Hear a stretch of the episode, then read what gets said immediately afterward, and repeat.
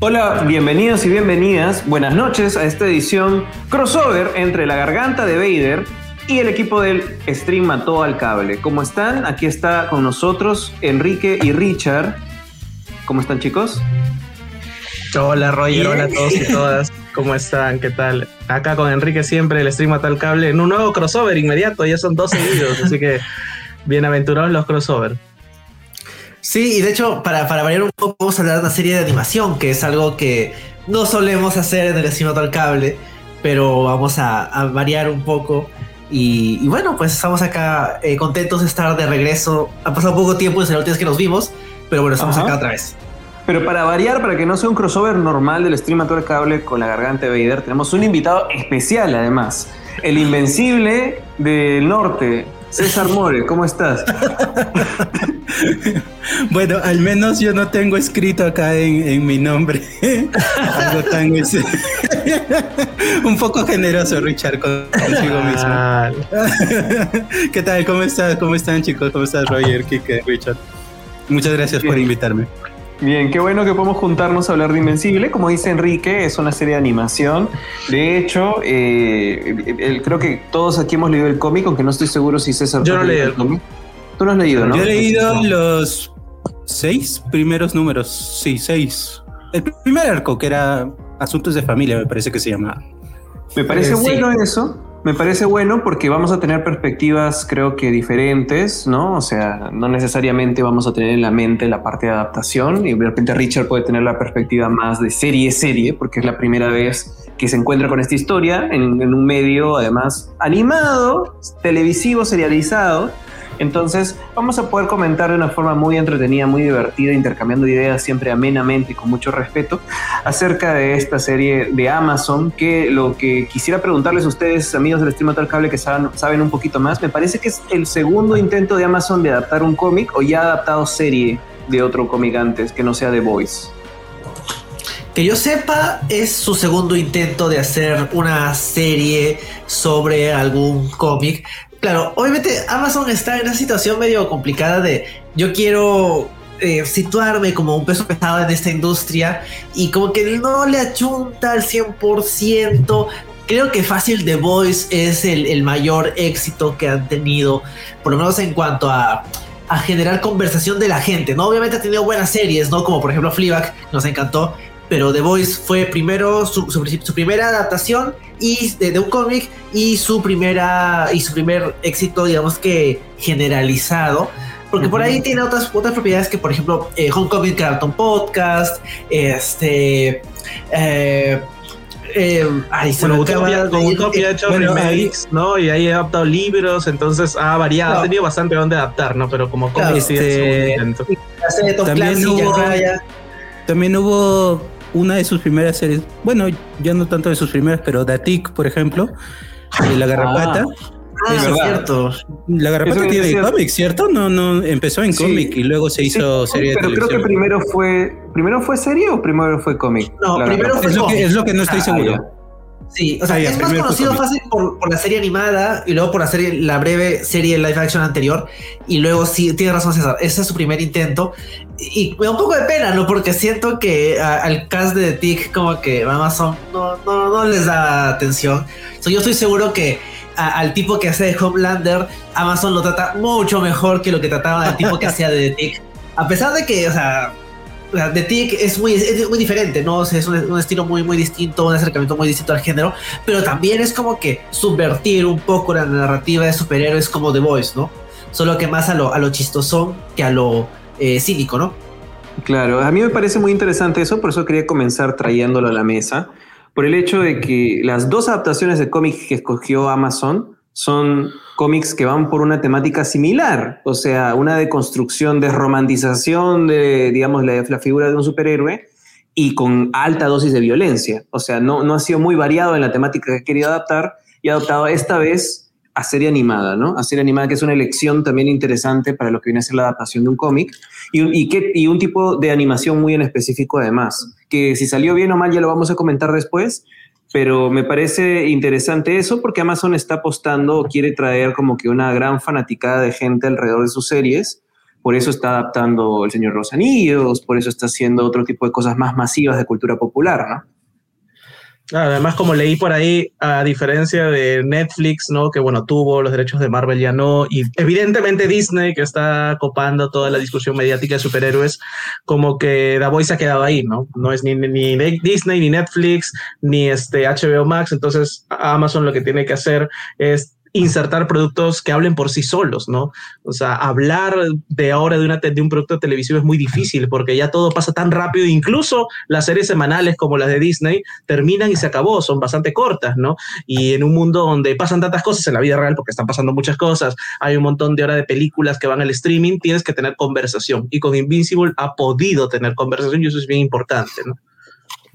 Creo que también ayuda el hecho de que con Invincible hicieron otra vez el formato semanal, que no lo hicieron con la primera de The Voice, pero sí lo hicieron con la segunda.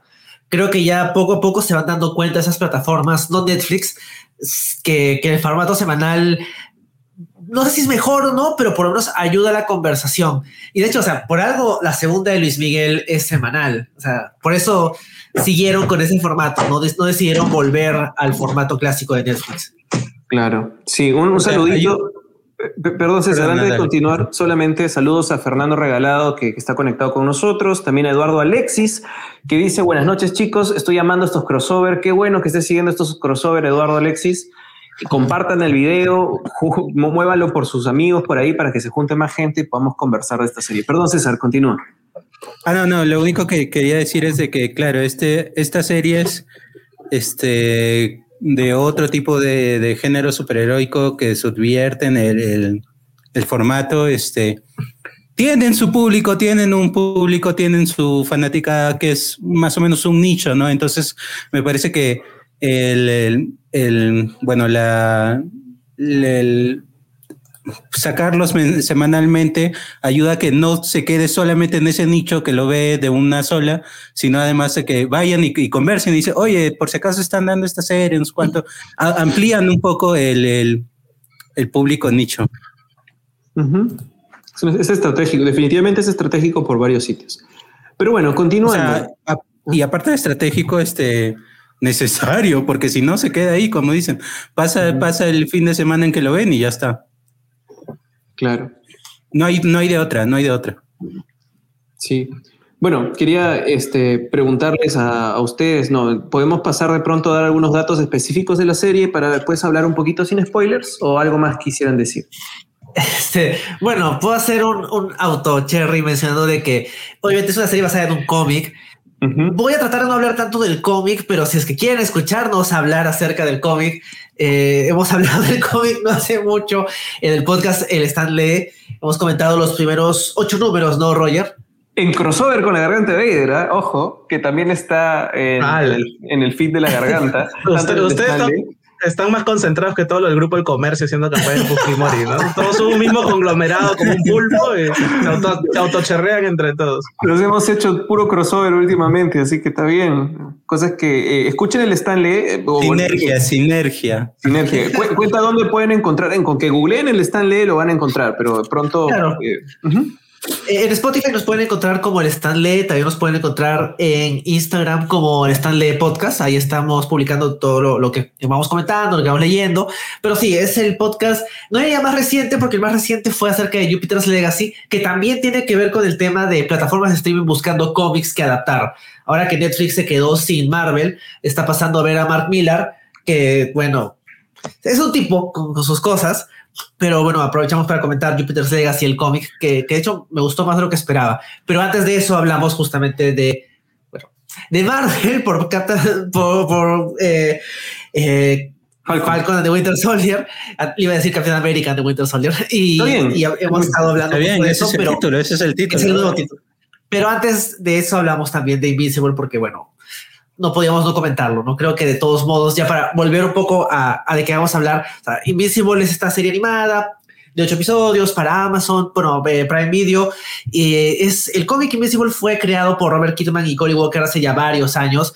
Es un cómic de Image Comics que básicamente es, es una historia de superhéroes, no es un cómic de superhéroes eh, y la, la adaptación por lo que tengo entendido, tenía varios años ahí trabajándose.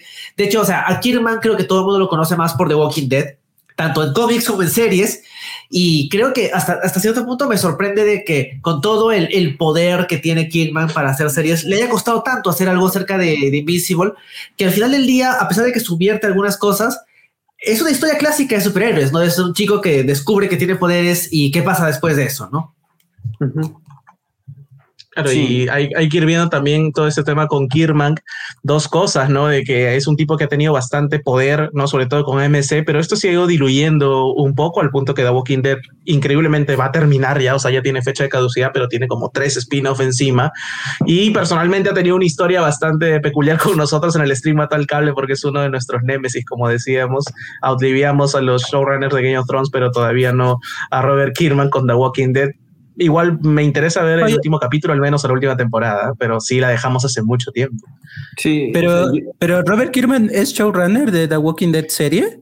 The Walking Dead serie ha tenido 10 showrunners. Porque me parece que, porque me parece que aquí en Invincible es en teoría su primer trabajo como showrunner, ¿cierto? Como, como el, la cabeza general del, de, la, de una serie. Bueno, es animada. O sea, el, el, tema con The Walking Dead, recuerdo, eh, solo veía la serie a un punto nada más porque me invitaban a ese podcast y me obligaban a ver esos capítulos. Ah, porque, porque, llegó un momento, la, la, serie, la serie tiene una serie de problemas de concepto, ¿no? O sea, es una serie zombie de verdad que no sabemos cómo sigue viva. Pero esta vendría a ser el, como, como, como dicen, ¿no? No solamente el segundo producto adaptado, de, salido de la cabeza de, de Robert Kierman y sus co-creadores, porque no es el solo, ¿no? Disculpa, eh, es el tercero, porque también hizo Outcast, que no, no duró ah, mucho. Es ah, verdad. Outcast. Vendría a ser el tercero, claro. Pero, ¿Outcast Pero, ya, ya, ya, se canceló? Eh, sí, eh, duró hasta el 2017. Dos temporadas. Sí. Sí.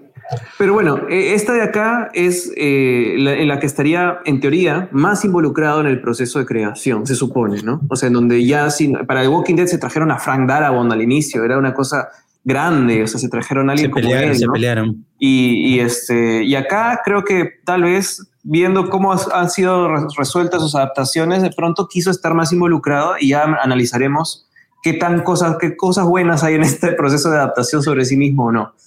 ¿no? Claro, según acá las páginas este, bueno, de internet, las páginas oficiales, según Wikipedia también, el showrunner es Simón Rachopa, que es otro productor ejecutivo, ¿no? pero Kierman sí está involucrado como productor y escribe el, el piloto y el, y el, final de temporada, ¿no? ¿Cómo le dicen este EP?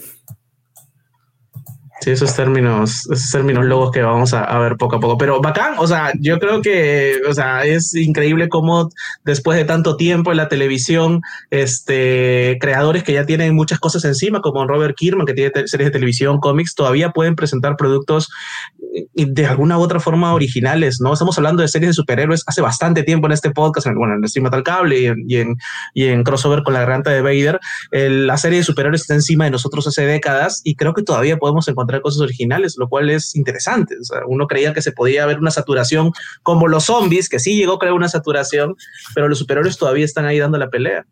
Sí, aunque hay ciclos, ¿no? Hay, hay ciclos y se tienen que reinventar.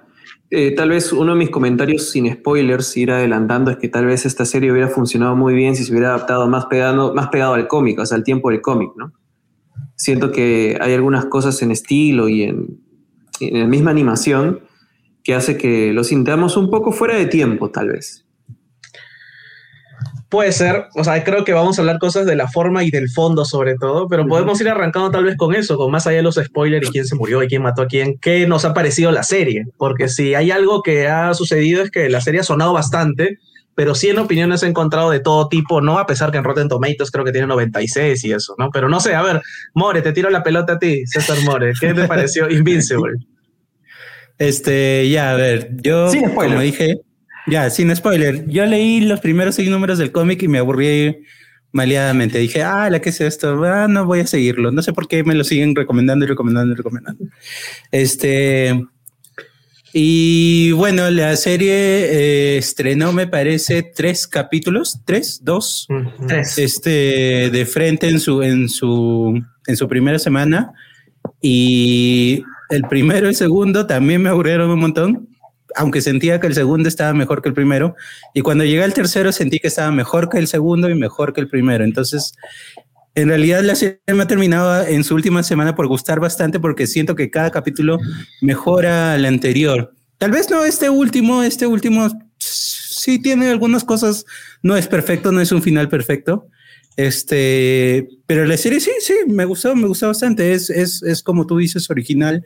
Es, es eh, le da la vuelta a, a, un género que ciertamente está en todos lados, en, cual, en todas las plataformas, en todos los streamings, podemos encontrar una serie de, basada en un cómic y este... Y claro, la gracia de tenerla en animación, que no, no, nadie se animaba. Además, los, los, las series de animación suelen durar, suelen tener capítulos de 20 minutos a media hora máximo, ¿no? Esta, en cambio, se mandó con animación de una hora por capítulo y este, lo, lo cual dice más o menos que tienen ciertos, digamos que cierta esperanza en que, en que iba a pegar, porque es, es, un, es un formato y es un género este, que, ya que ya está en todos lados y además es un formato que no aguanta mucha, este, bueno, no, tampoco es para menospreciar el formato, pero digamos que no aguanta mucha, mucha atención a la pantalla, este, por eso que la, la, las series animadas suelen, suelen durar poco. Eh, pero esta, esta se mandó con, con capítulos realmente largos y este, con un montón de personajes eh, in, insertando un universo nuevo, el mundo de Invisible, este, algunos personajes son más chéveres que otros, tienen más, este, eh, digamos que generan mucho mayor empatía, eh, pero sí, o sea, me gustó un montón y tal vez el, el tal vez lo, lo, que me parece que es el, el, y de hecho es algo sobre lo que se ha vendido la serie bastante eh, es el cast de voces, el casting de voces es, realmente muy bueno, o sea, me parece que hicieron un muy buen trabajo ahí al, al, definir al, al personaje, creo que definieron a los personajes basándose un montón en, en quien lo interpretaba y este... Y, sí, o sea, a, mí me ha gustado, me parece una buena introducción, es una primera temporada, eh, de hecho, algunas de las cosas que más me gustan son momentos este, que pasan muy rápido. Eh, el, mi, mi, capítulo favorito, por ejemplo, es en el que sale Mahershala Ali, que se nota que es un actorazo y le da una tremenda, tremenda, este, da una tremenda interpretación a un personaje animado que, que de por sí es, es, es, como que es loable, ¿no? Este, a mí me ha gustado, sé que no es perfecta, en realidad la animación a mí ciertamente no, no me pareció tampoco muy buena. Sé que es un, un tipo de animación difícil, eh, pero sí, eso en realidad a, a, mí sí me ha gustado, me han gustado los personajes, o algunos más que otros. Este, me ha gustado el, el inicio, siento que es un gran, es, es una introducción. Este, siento además que esta serie puede durar un montón, un montón. Eh, al, al, a lo largo de la temporada dejan abiertos, inician historias que no han cerrado y este que de hecho me dejan, me dejan con ganas de ver más de qué, qué es lo que va a pasar.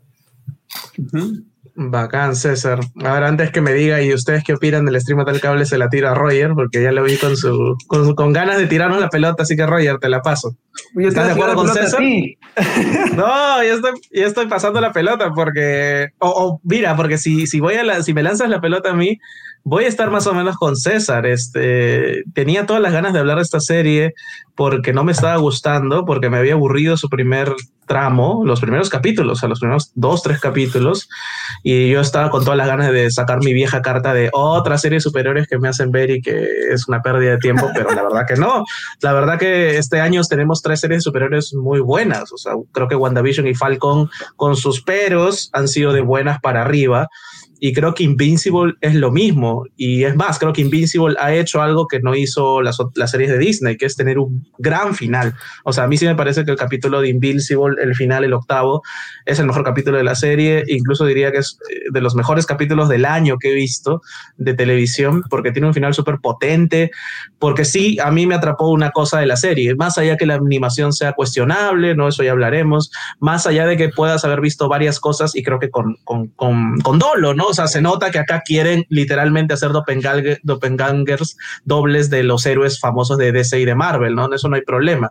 Más allá que has visto otras storylines en mil series y películas, hay algo que esta serie tiene claro y creo que es su corazón, que es hablar sobre la paternidad y la responsabilidad de ser padre, ¿no? Porque el superhéroe finalmente es, es una alegoría. Zack Snyder nos lo ha enseñado mucho, es una alegoría al Dios, al Padre de todos, ¿no? Al marciano que es más perfecto que nosotros. Y es que el superhéroe es más poderoso que nosotros y por ende nos, es nuestro Padre, nos guía y nos cuida. ¿No? Dentro de su ideario está eso, ¿no? Ser una representación de lo que los seres humanos imperfectos podemos aspirar a ser. Y por eso es que me parece ideal que esta serie nos enrostre en la cara que aquel rollo es de paternidad y de la responsabilidad del superhéroe de ser padre e incluso de cómo la paternidad implica hacer cosas que a uno no le parecen o cosas que están literalmente mal, moralmente mal, ¿no?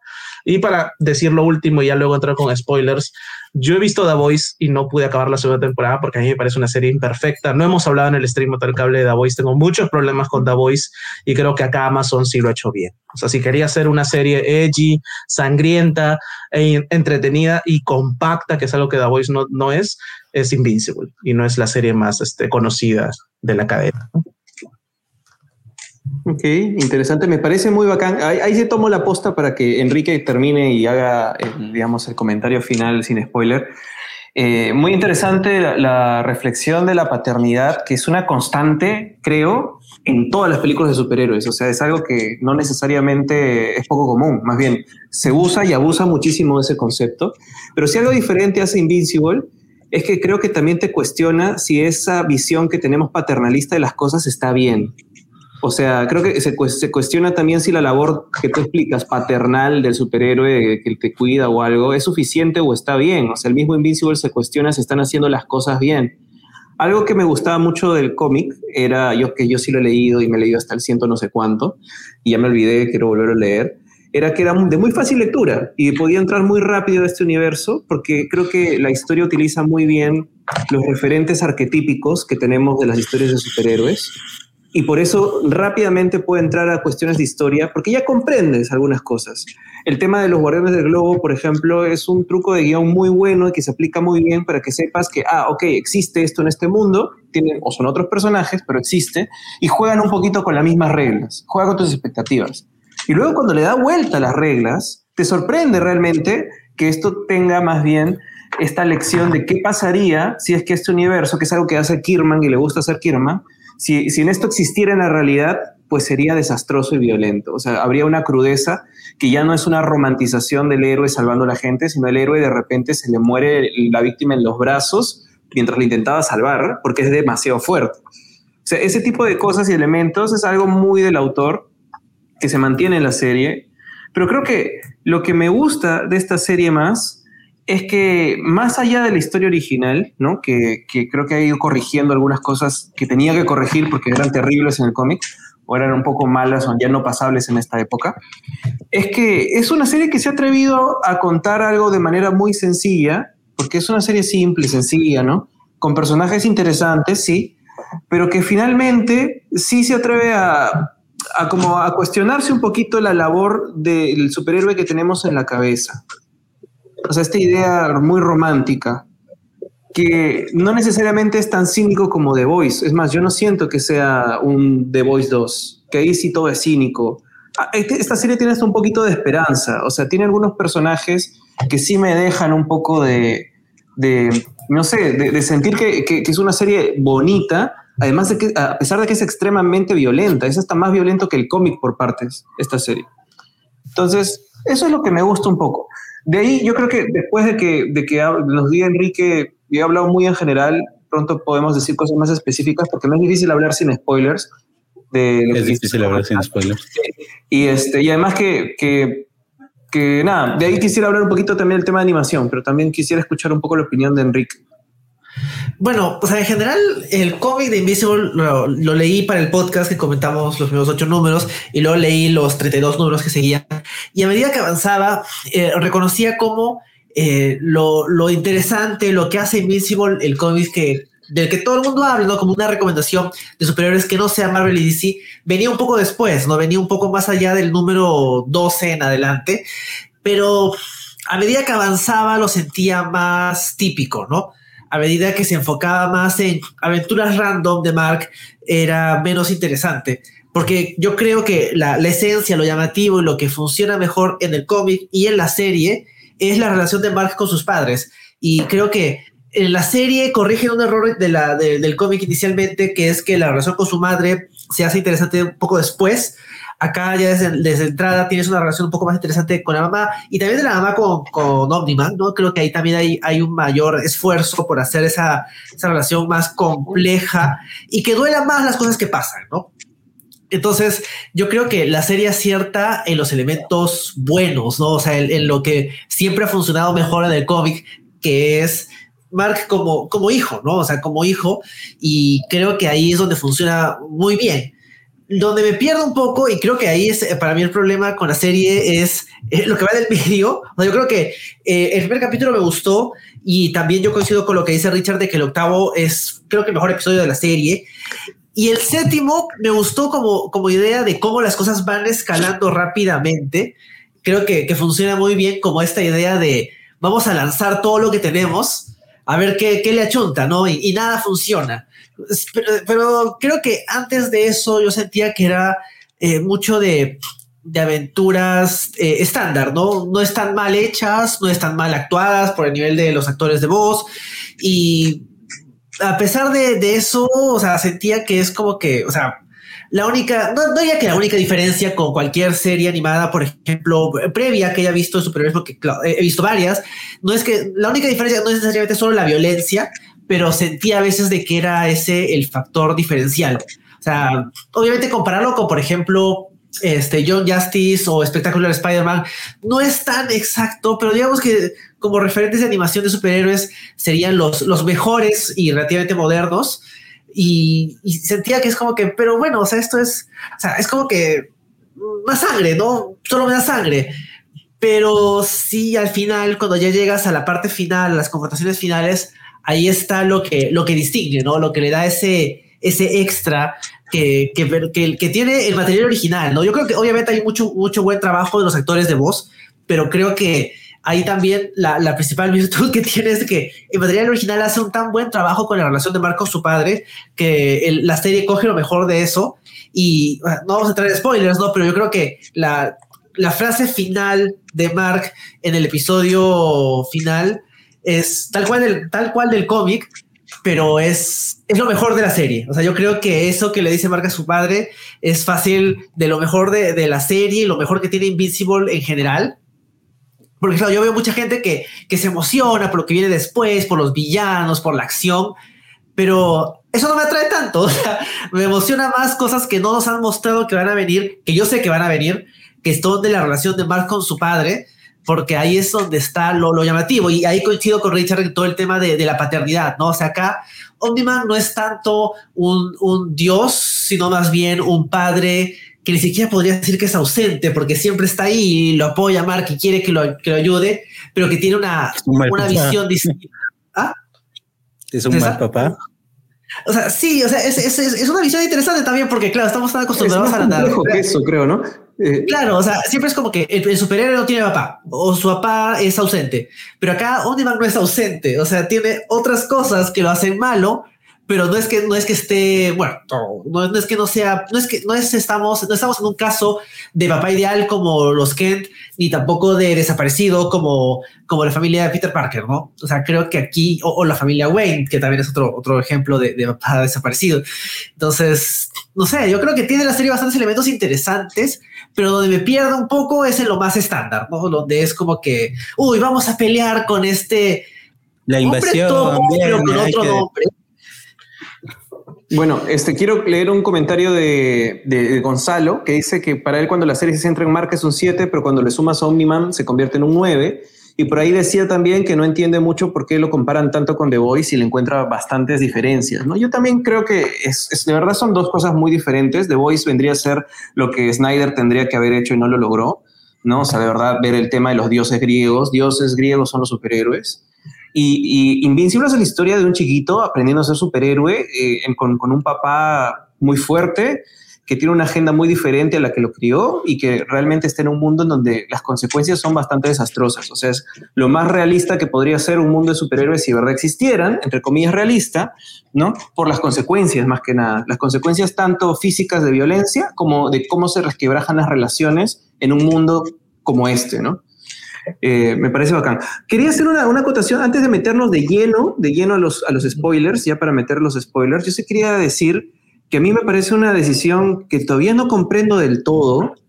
Eh, ¿Por qué hacer los capítulos tan largos cuando es tan difícil hacer este tipo de animación? O sea, ojo, la animación ha ido evolucionando a lo largo de los años, la animación televisiva sobre todo, eh, de, de forma que la, la técnica de full animation, que es de verdad dibujar todos los cuadros, así se ha combinado con 3D, porque ya no puedes hacer si no combinas con 3D. Esta serie también combina algunas cosas con 3D. Es de las más caras y las más complicadas de hacer y la de los procesos más lentos.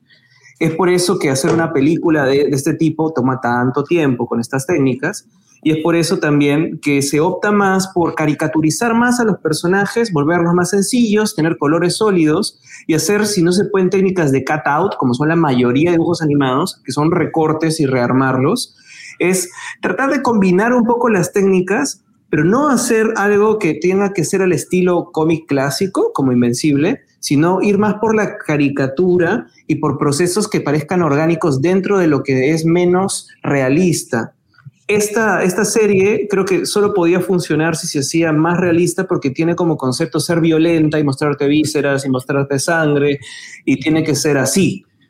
Pero capítulos tan largos es un montón de proceso que yo, con razón, han querido hacer calidad película en el tiempo de tele. O sea, no se puede.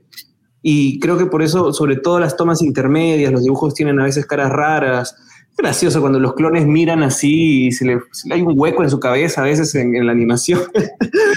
Pero a, veces a mí, por ejemplo, me saltó un montón las expresiones, las expresiones de Omniman en el final. O sea, están muy mal dibujadas. No sé cómo, cómo, cómo pudieron pasar. La animación está buena, pero los dibujos están. Ah, ah, no sé. Como que tal vez, como tú dices, es, es un trabajo y es un trabajo muy largo que tiene que hacerse, y bueno, no sé, a lo mejor ya están sobre el deadline.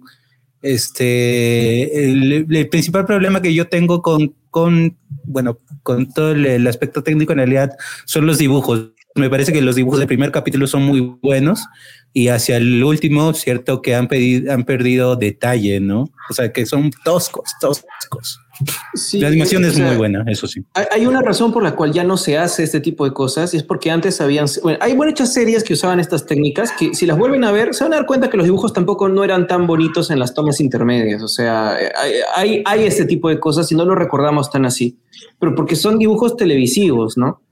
el tema es que creo que es tan costoso, tan difícil y encima capítulos tan largos, yo digo, wow, o sea, realmente eh, es, es, una decisión compleja tomarla y si tienes los recursos y Amazon se pudre en plata, genial, pero el ritmo en el que se produce es bien, bien complicado de hacer. De hecho, la, la, la, animación en general se hace primero con las voces, o sea, tú grabas todas las voces, tienes todas tus voces editadas, tienes tu casa de voz, por eso pues las series animadas a veces se mandan a hacer segunda tercera temporada juntas, porque es más económico grabar a todos los actores y sobre la voz es que ya generas la animación. Aún así, me parecen capítulos bien largos que son como un, no sé, un reto de animación que acotar, ¿no? Es difícil que exista algo así, definitivamente.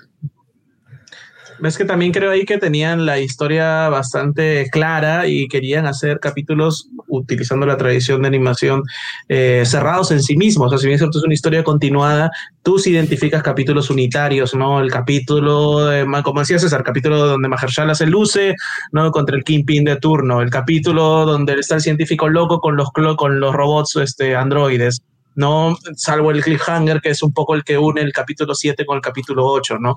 Entonces, yo creo que han ido por esa tradición. O sea, yo a veces, salvo la violencia, ¿no? Me sentía como cuando veía las caricaturas los sábados en la mañana, o sea, una animación muy simple, básica, una historia también bastante sencilla, pero no por eso carente de un centro emocional.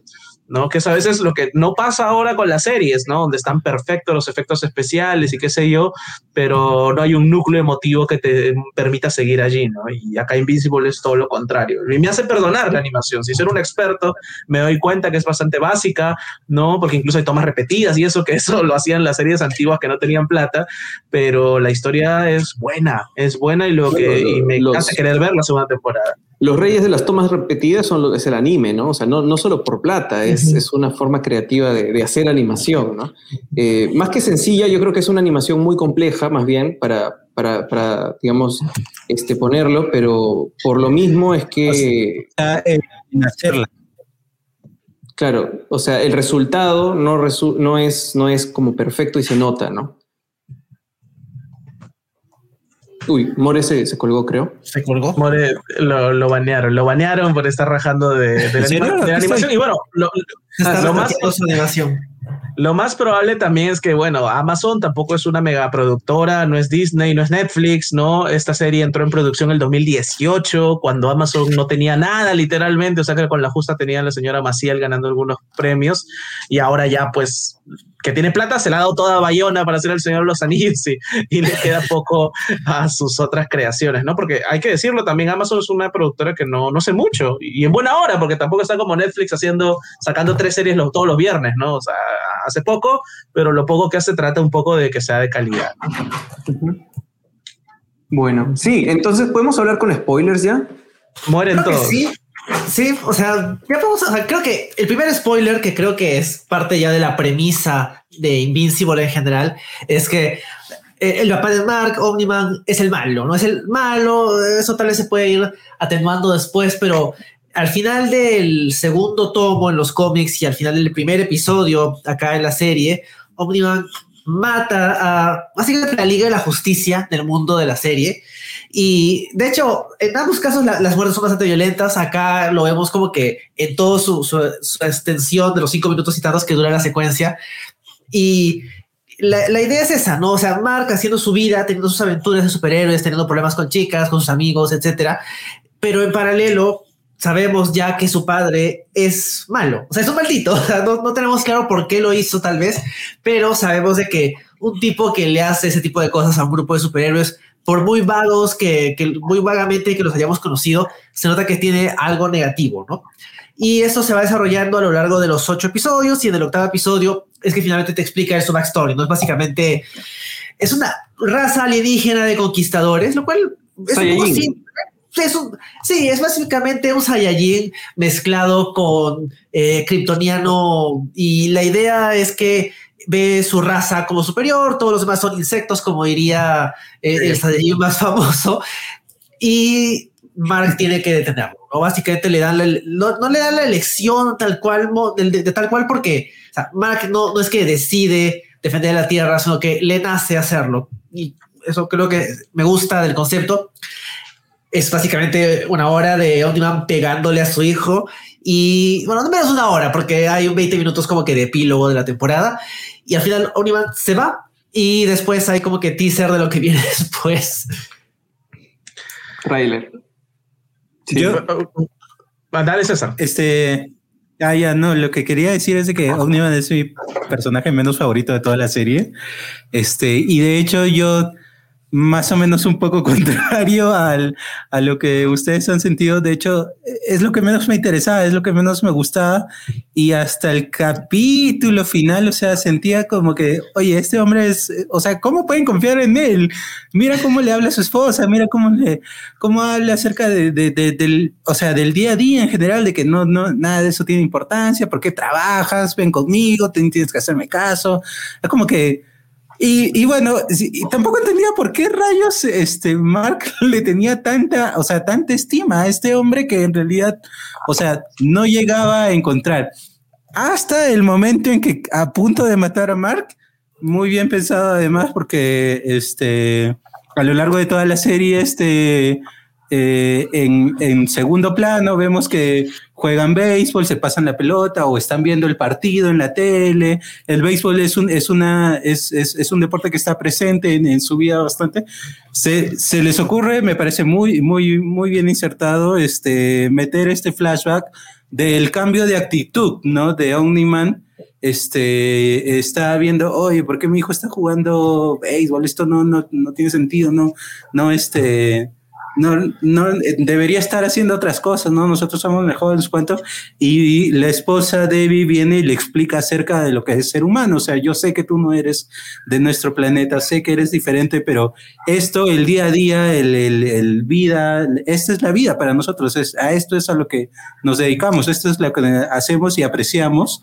Y ese, en ese momento, Niman cambia de actitud, ¿no? Y prefiere hacerse o prefiere este, integrarse mejor y ser papá, este, realmente este, toma la decisión de ser padre en ese momento y, este, y la actitud entre, al menos respecto a su hijo, cambia un montón. al inicio de un soldado, ¿no? Exacto. Y, o sea, y que imagino, o bueno, ya mi mente rellenó todos esos, ¿cuántos años son? 17 me parece, de, de Mark en el que Omniman definitivamente, como dices, es un papá que no está ausente, está presente y probablemente es un, es un papá bastante, no sé, cariñoso, qué sé yo, afectivo, ¿no? Este, hasta el momento efectivamente en el que ya cumple la edad en que van a, van a venir sus poderes y ahí Omniman cambia de actitud, está un poco preocupado, ¿qué, qué voy a hacer? Tengo que decirle a mi hijo que en verdad venimos a conquistar esta tierra, este, este planeta y ya, o sea, digamos que la serie rellenó, al menos en mi inconsciente, todo aquello de lo que, que yo al menos en los capítulos no veía de Omniman, no veía por qué, por qué, por qué Mark le tenía tanto cariño, por qué este... Eh, bueno, los guardianes siempre le han tenido un poco de recelo porque nunca se unió a ellos, este, pero Debbie, o sea, ¿por qué se enamoró de él? Este, todo aquello que yo no vi, sé que está en esos años que, este, que, no, que no son mostrados en, en la serie, ¿no? Este, ajá, enough, enough, efectivamente. Más o menos como que revalorizó el personaje de The Omniman para mí en ese momento, con, una con un simple flashback. Claro, no, no, solo con el flashback, sino con la actuación, iba a decir. Bueno, sí, la actuación. sí, la, actuación la actuación, es verdad, es buena. La actuación de voz, lo que logra la animación, que puede no ser perfecta, pero creo que entiendes al personaje. A mí lo que me parece interesante de Omniman, que bueno, estamos comenzando ya un poco, entrando un poquito en el tema de Omniman, es que creo que lo que se hacía bien desde el material original es plantearte cómo sería la percepción de la vida de una persona casi indestructible pero sobre todo que tiene un tiempo de vida muy largo, que esa diferencia de nosotros humanos, que si llegamos a los 90 años es como que eres longevo, ¿no? Entonces, que reorganizas y sientes también las etapas de tu vida como, como psicológicamente se estudian, ¿no? Hay una etapa donde eres niño, eres joven, eres adulto, quieres asentar la vida, sientes que de pronto te estás volviendo anciano, etcétera, etcétera. Y toda nuestra experiencia humana se valora mucho en las relaciones que tenemos en el tiempo de vida que tenemos. En cambio, para una persona como Omniman, en donde 100 años de repente es como que fue a comprar pan y regresó, ¿qué, tipo de relaciones valora? ¿Con qué, qué, importancia? No significa que no las tuviera, pero cuál es ahí la percepción que tiene sobre ellas, ¿no? Si sabe que finalmente todo se va a morir y él se va a quedar. De repente es algo más parecido, por eso dice, el cariño que le podemos tener a una mascota, porque amamos a las mascotas, son parte de nuestra familia, pero sabemos que probablemente ninguna mascota nos va, nos va a sobrevivir a nosotros mismos, ¿no? O sea, un, un, perro muy grande de repente puede tener hasta 15, 16 años, pero no necesariamente va a estar toda tu vida, ¿no? Y, es algo que sabes desde que generas esa relación afectiva con una mascota. Es bien duro lo que dice de Debbie, de sí, amo a tu mamá como, como amo a una mascota. ¿No? Es bien, es una cosa... Perdón, ¿ibas a decir algo, Richard? Sí, sí, justamente me parece que, que, lo que hace muy bien la serie es desarrollar un concepto que hasta ahora no lo había visto en mucho, objetivamente hablando tal vez en muchas series, que es que es mientras que se ha desarrollado conceptos como la masculinidad tóxica o las relaciones tóxicas, acá siento que hay una paternidad tóxica, porque está presente el tipo, acompaña, finalmente se hace el interesado en el juego, no es infiel que sepamos, a menos que no haya visto alguna escena, qué sé yo, pero es un pésimo padre por algo que tú bien has dicho. Tiene esa perspectiva de que, oye, esto se va a acabar y valgan verdades, yo a todos tus amigos humanos los voy a dominar porque soy un fascista, porque básicamente los, estos son, son, unos supremacistas, ¿no? El varón Semo los mataría a todos. Y eso es una paternidad tóxica, ¿no? Claro, eh, eso es una paternidad tóxica, es creer que tú estás haciéndolo bien, sentirte con una superioridad moral para decir yo soy un buen padre, yo tengo la razón, y la verdad es una basura porque él es un mal padre. Entonces creo que eso es lo que me ha despertado todo el, el interés por la serie, porque es algo que ni siquiera las series estas de antihéroes, porque este, Don Draper era un mal padre porque era un infiel, Tony Soprano era un mal padre porque era un asesino, Jack Bauer era un mal padre porque era un republicano fujimorista, o sea, o sea te tiraban otras cosas. Walter White es un, es, un, es un, maniático, o sea, el Empire y todo eso. En cambio acá, no, Omniman no tiene algún defecto. La, Kierman no trata de poner otro defecto para que tú te distraigas. No es que Omniman tiene su trampa o le pega a su esposa. No, es un hombre bueno, pero tú luego te das cuenta que es un padre muy malo, ¿no? Claro, Por ende, un hombre malo, ¿no? Eh, o sea, de hecho, está, está, el tema del poder, ¿no? Ah, perdón, Enrique. Sí, y creo que también hay un tema interesante ahí de es que, o sea, Omniman no es el único, ¿no? O sea, Omniman es, eh, no diría, no, no conocemos tanto de su backstory como para hablar acerca de, de qué otras opciones tendría, pero te queda más o menos claro de que él viene de una sociedad que todos son así. O sea, el, el orden y la eh, prevalencia en ese, en ese tipo de sociedad es que el más fuerte y todo, lo, todo eso, ¿no? Entonces, es una cuestión... Perdón, sí, da idea que es el más suave, o sea, de hecho que, que, es uno de los más contenidos, o sea, se genera como esa idea de que todos son peores que él, o sea, hasta Allen le tiene claro. miedo a los instrumentos. O sea, ¿no? esta como que la clásica historia de que la humanidad, los humanos son bastante estándar y pueden ser débiles, eh, vivir poco tiempo y todo lo demás, pero tienen algo extra y en el caso, este, en este caso, ese algo extra es lo que le dio un poquito de humanidad a, a Omniman, por lo menos por el tiempo que hasta, hasta que le pega a Mark, ¿no? O sea, y, y, lo, hace, o sea, lo hace más suave que el resto. Y como que sientes de que el resto va a venir. Creo que eso no es spoiler. O sea, es evidente que va a haber más eh, Viltrumianos, Viltrumitas eh, más adelante sí. en la serie. Pero creo que me gusta también ese elemento de que todo lo que dicen es una cuestión cultural. O sea, él ya es así. O sea, pero también eso y aparte, trae otros elementos dice... complicados porque, o sea, no sé, o sea, es como que la clásica de, eh, de la clásica sci-fi, ¿no? De, de, raza que tiene una sola característica, ¿no? O sea, sci-fi o fantasía, ¿no? Como que los orcos siempre son malos, o los enanos siempre son codiciosos, los viltrumitas siempre son fascistas, pero creo que, o sea, no sé, siento que, que el traje blanco no es gratuito, ¿no? Uh -huh. César, ¿ibas a decir algo? Perdón. Ah, no, que aparte de que esa, o sea, de, la cuestión que ciertamente es conflictiva de que siempre, este, ah, ya, así fue como fue criado, este, se le agrega lo que tú decías, de que efectivamente él ha vivido no sabemos cuántos años, o sea, no solamente fue así criado, sino que así fue criado durante todos estos años. Entonces, este, sí, pues así es, efectivamente. Ahora, lo que dice aquí que es interesante, este, ya es, es una visión un poco reduccionista y que siempre está presente en la fantasía y en la ciencia ficción. Este, pero todavía no sabemos qué puede venir en la segunda temporada. A lo mejor a Kierman se le ocurre, ah, ya, pero acá hay otra, no sé, otra, una facción de los Viltrumitas que no le gustó esto, que sobrevivieron al, al exterminio porque eh, Omniman nos cuenta de que eliminaron a los más débiles, este, y que a lo mejor están por ahí, ¿no? Haciendo realmente la verdadera la verdadera este, sociedad perfecta, ajá, utópica. Es, es interesante este. porque la serie ha corregido varios conceptos que han sido bastante simplistas en el cómic, ¿no? O sea, que eran cosas reduccionistas, simples, les ha dado un poquito más de cuerpo, ¿no? No sé si algo más quieren decir de Omni-Man o podemos pasar a otros personajes. O sea, que está perfectamente casteado, porque J.K. Simmons o sea, lo, lo, castearon en Counterpart por eso, ¿no? En gran serie Counterpart, sobre todo la primera temporada, porque había esa dualidad en el pelado maravilloso, ¿no? De ser un tipo súper duro y áspero como en Whiplash y ser un tipo a la vez enternecedor como en Juno, por ejemplo, tantos otros papeles que ha hecho en televisión y películas, ¿no? O sea, puede jugar. ¿Quién ha visto Counterpart en Perú, Richard? Cuatro peruanos, señor. Cuatro peruanos. En, canal, en ningún lado. Gran serie los, sí. que somos, los que somos este, parte del club peruano hinchas de JK Simmons, vemos Counterpart siempre una vez al año. Pero está perfectamente casteado. Todos los personajes están perfectamente casteados. ¿no? Sí, Eso es algo perogrullo, ¿no? Sí, de hecho, lo, lo, último que quería decir es que creo que también el, el hecho de haber decidido centrar esta primera temporada en el conflicto padre-hijo, la temporada me refiero, es un cambio grande de, de los cómics, porque los cómics eh, es, un, es un pequeño arco y nada más. Acá ha habido tiempo de desarrollo, por lo cual es algo que, hace que pronto César note estos detalles en donde dices, ok, mira, el béisbol retrospectivamente ha sido una estrategia del papá para acercarse a su hijo porque el hijo le gustó el béisbol, pues. Por eso jugaban béisbol mientras entrenaban, por eso hacían ese tipo de cosas, por eso hacía una constante. Ha habido más desarrollo, me parece interesante. Eso es un acierto con el amigo Omniman, ¿no?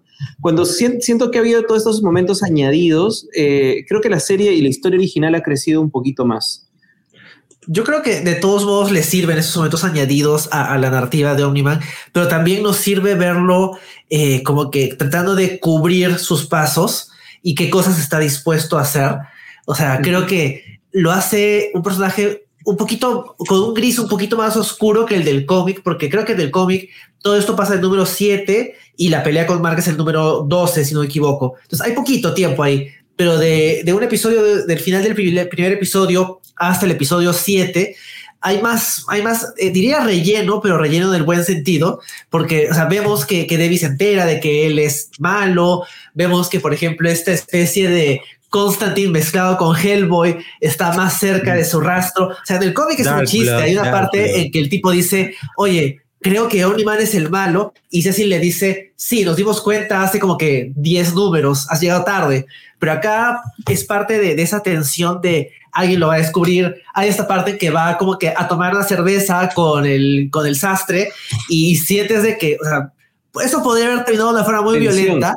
Exactamente, tensión extra. Entonces, creo que la serie le agrega más cosas negativas a Omniman para aumentar la tensión y todo va de acuerdo al personaje. Y, creo que ya para, yo creo que la, pelea final puede ser bastante exagerada y creo que a veces el aspecto más de eh, supremacista, lista de Anónima. A veces es como que ya un poco repetitivo, ya como que ya, ya, ya entendimos, ya entendimos tu rollo, pero eh, los si bien, como decía hace un rato, las caras no, no están muy bien, no están muy bonitas, creo que el detalle de los ojos ah, rojos, la, la, la, cólera que puede manifestar la animación, que no podía manifestar el cómic, que dicho sea de paso, esos, ese, ese número ya lo dibujó, si no me equivoco, Ryan Otley, que me gusta más que Cory Walker, este siento que, eso aporta a, la amenaza que representa Omniman y que cierre con Mark diciéndole que cuando Omniman le pregunta como que qué te va a quedar, ¿no? Al final de, todo esto, toda esta gente se va a morir y, y, Mark le dice que le va a quedar él, no su papá. O sea, es, es un cierre súper fuerte. Si la temporada hubiera terminado ahí, genial. El, el teaser de lo que viene después no está mal, pero creo que eh, ese es el momento cumbre de la temporada. Y por eso lo que yo decía cuando hablábamos del cómic hace una semana, o sea, en el número 11 es ahí que Invisible despega. O sea, del el 7 es como que, wow, acá esto es diferente, pero el 11, la, la el 11, 12, la pelea de Mark con su papá es, es lo, lo, más wow. Y de hecho, cuando se reencuentran varios números después, es cuando yo siento que el cómic recupera el rumbo, ¿no? Porque creo que eso es lo más, lo más interesante. Y ojalá que, que veamos, que también jueguen con esa estructura, que la segunda temporada no nos deje tan fuera de, de, la perspectiva de Omniman acerca de todo esto. No, no, no, podrían tampoco, no deberían, porque tienen que, o sea, ya en la televisión tienes que balancear tu casting, ¿no? Y por eso es que han también eh, cambiado un poco la estructura narrativa poniendo la relación con el padre central. O sea, tiene que volver tiene que volver el padre eh, lo más pronto posible también, ¿no? Y tener que, avanzar en esta historia. Yo creo que lo que pueden hacer, ya lanzando teorías locas, es hacer que hayan pasado muchas cosas en off antes de que empiece la segunda temporada, para avanzar rápido al conflicto que de verdad, de verdad importa en la serie, ¿no? Todas estas aventuras que pueden venir de teaser, siento que más que un teaser puede ser, mira, muchas cosas van a pasar. No queremos volver a ver a muchos de estos villanos no necesariamente vamos a tener este tipo de, historias en una segunda temporada.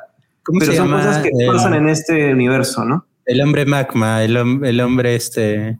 no, sé cómo se llama el villano. El doctor, es uno de los, es uno de los menos interesantes y que lo tisean y que ojalá que no lo, no lo No, por eso yo siento que era más eso, es miren todo lo que hay en este universo, Invencible se va a hacer cargo de todo esto, ha quedado él, pero cuando empiece la segunda temporada espero que eso haya pasado en off, o sea, ¿no? Eh, ya ha vivido un año más de repente siendo Invencible solo y su papá lejos.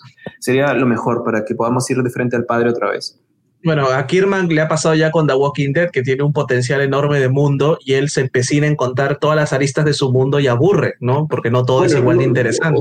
pero no era, no era Kirman en, en ah, la serie. Eran otros showrunners. Acá ya, ya, ya aprendió, me parece un poco.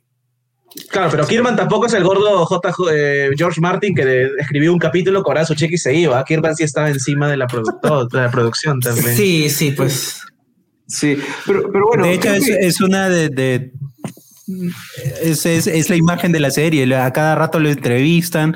Él entrevista a su, a su casting. Este, en todas las, en en todas las promociones, este sale de Robert Kirkman. En todas las entrevistas sale Robert Kirkman. Así es que Sí, es verdad, creo que él tiene bastante, bastante mano creativa en este. Ajá. Sí, lo que iba a decir es si podemos ir pasando a hablar de los otros personajes, si regresamos a Oniman, genial, con alguna conexión, ¿no? Pero creo que podemos hablar de Mark, sobre todo, de la mamá de Debbie. Sí, bueno, Mark está bien, o sea, me, cae bien Steven Yeun, me parece que genial que esté teniendo como que su momento. me, pareció bueno eliminar y, y, hace un buen trabajo como Mark. Me gusta el detalle de que sí se o sea, no es como que gratuito, no es que simplemente pusieron a Steven Yeun, sino que la idea es que Mark es, es biracial, ¿no? O sea, por lo menos esa es la, idea, considerando que, que Sandra hace de, de, su mamá, ¿no? Entonces, me gusta, me gusta ese cambio. Viene desde el cómic. Y, creo que, aparte de eso, Mark es como que un héroe bien, o sea, está bien, pero siempre me parece más interesante en relación con sus papás. Y ya cuando me metes al tema más de, de conflictos escolares y, de su novia y eso ahí sí es como que lo que decía, ¿no? Esto es, es, es una serie más o menos estándar, pero con más violencia. Es Homecoming, es Spider-Man de Holland. O sea, creo, creo, que cuando meten a todo el tema de la novia, que no la quiere, que no le digo la verdad y que ella sabía que era superhéroe, o sea, eso ya, ya lo sabemos, ¿no? Creo que no va por ahí el interés, creo que más bien el interés va por demostrarnos que podría tener un lado oscuro porque él no es solo hijo de su papá, sino también es vitramita o como se diga, esa raza de marcianos, ¿no? O sea, es, es de esa raza no son de Marte, no son de Marte. No son de Marte. Pero además lo que más me interesa y por eso creo que a mí que no me gusta mucho la violencia gratuita, me encanta el último capítulo porque creo que tanta violencia va en crecimiento no solo el personaje de Onima, sino el personaje de Mark, porque tenía que sufrir todo eso Mark, porque jugando nuevamente con la alegoría este eh, cristiana, si quieren llamarlo. No estoy justificando la pasión de Cristo de Mel Gibson, pero básicamente el rollo es, mira todo lo que sufrió Jesús para estar acá y por eso te ama, ¿no? Creo que teníamos que sufrir y de perspectiva de Mark, ese POV shot de toda la gente muriendo en el tren, teníamos que sufrir eso para darnos cuenta que Mark de verdad quiere a la Tierra porque a pesar de tener 20 minutos de gore, de él matar a gente, al menos indirectamente, él ama este planeta y quiere defenderlos. Y eso te construye personaje. ¿No? Eso es lo que me parece a mí que diferencia a Invincible, la marca de otros superhéroes que podíamos haber visto en televisión y en cine, ¿no? Que él tiene un propósito, que es el amor nato a este territorio, ¿no? Este, ah, lo, que quería decir es que efectivamente eh, lo, lo, que comentas es interesante, pero también, y, o sea, tampoco desde desdeñaría la, la, la, parte adolescente y todo eso, porque finalmente eso es lo que lo hace dudar. Él en algún momento de la serie dice, ay, no sé si estoy seguro si quiero seguir siendo superhéroe. O sea, tenía que serlo porque, bueno, mi papá era y eso era lo que aspiraba, pero no quiero no tener, no, no poder estar con mi novia, ¿no? No quiero no poder este, tener una vida normal, quiero ser un adolescente. Este, o sea, y si no hubieran estos aspectos de su vida, este, que Mark decidiera finalmente, sí, tengo que defender a este planeta, este, quedaría sin peso, o sea, sí, a lo mejor sí puede ser, ¿no? La parte más interesante de su vida, uno, pero sí es un aspecto importante dentro de él, me parece, o sea, no, no lo, no lo quitaría ni lo, ni le recortaría tiempo, en realidad sí me parece importante ver estos estos pequeños momentos de, al menos de alguien que tiene su edad tan joven, este... Eh, cotidianidad, dices. Eh, o sea, sí, su cotidianidad es parte del personaje. Sí, eh, ¿sabes cuál es creo que es el problema, César? Que creo que por más de que han tratado de arreglar a Amber, que era terrible en el cómic, no es suficiente lo que han hecho con el personaje y cae demasiado en, en lugares comunes. Entonces, han tratado de arreglar al personaje para que sea un poco más, ¿no? que tenga un poco más de personalidad, pero no tiene más conflicto que siendo satelital a, a Mark y Invincible. y siendo un personaje satelital no importa mucho, entonces no nos termina de importar demasiado ese aspecto de, de la vida de Mark. Y eso es lo más flojito, por eso es lo más flojito. Pero, pero bueno, si, si dándole un poco mi opinión sobre el personaje de Mark, siento que él parte del concepto de qué pasaría si es que Superman y Spider-Man fueran uno, ¿no? O sea, ¿qué pasaría si juntas esta, este aspecto adolescente con esta parte superheroica de un ser muy, muy, muy, muy poderoso? Y, y, partiendo de ese arquetipo, en realidad lo que más me gustaba del Marte de los cómics, que creo que sí han podido traducirlo a lo largo, sobre todo hacia el capítulo final y en el capítulo que a ustedes no les gustó, de, los, de los aliens verdes del tiempo que envejecen rápido, ya que, que para mí son uno de los conceptos de villano favorito, me encantan esos. Este, yo creo que lo que más me gustaba es que Mark comienza su historia diciendo, con esta admiración, no solo por los héroes, sino por su papá, o sea, la admiración de quiero ser como ellos que le pegan a los malos, con un concepto tan, tan, tan simplificado como ese, que es lo que puede pensar no sé, mi papá cuando me veía a mí leyendo cómics, antes de que él empezara a ver otras cosas, ¿me entiendes? Ah, sí, los que les pegan, eh, le pegan a los malos y se acabó. El piu. Piu, piu, piu, el piu, piu. Pero en los cómics, Mark se da cuenta que es tan violento esto, hay tantas consecuencias, hay gente que muere, hay, hay, eh, la violencia es horrible y, y, llega a estar en un círculo de violencia tan, tan grande que en algún punto dice, ¿sabes qué?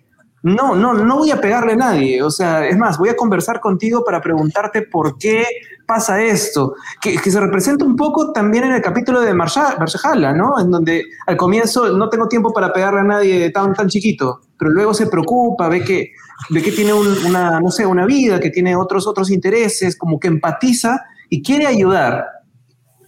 Creo que eso sí está trabajado poco a poco, poco a poco, y termina de justificar la violencia creo que estos momentos en los cuales él intenta salvar a esta señora de los aliens de, que envejecen rápido y se le mueren los brazos, ¿no? Y, termina este, prácticamente tratando de salvarla y matándola a la vez. Y hacia el final, cuando trata de salvar a todas las personas que su papá está matando con su propio cuerpo o con el edificio que se cae, es terriblemente violento, pero es desesperante, angustiante, y estás con Mark ahí. Tú dices, ¿cómo alguien tan joven, tan chiquito, que tenía esta visión tan romántica de lo que es ser un héroe, termina viendo la realidad? Y esto es feo. O sea, este trabajo que pensaste que iba a ser divertido, bonito, emocionante, es terriblemente feo, horrible, y mucha gente puede sufrir en el medio si no haces tu trabajo bien, ¿no? Es, ese, eh, eh, creo que si, si, es esa parte coming of age que tiene de parecer parecido a Spider-Man, acá es un coming of age bien crudo y bien real es date cuenta que la adultez, de alguna forma, la adultez es terrible, o sea, es fea. Y, si quieres ser adulto en esta situación, pues vas a tener que hacer muchos sacrificios y concesiones. ¿Y cuáles serán? Y es ahí que su decisión es más fuerte porque él no va a ser como su papá. Él se la está poniendo más complicado.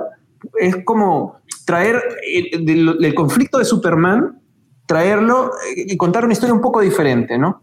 Eh, el hecho de eres como un dios, pero estás decidiendo no abusar de ese poder, ¿no? A, a conciencia.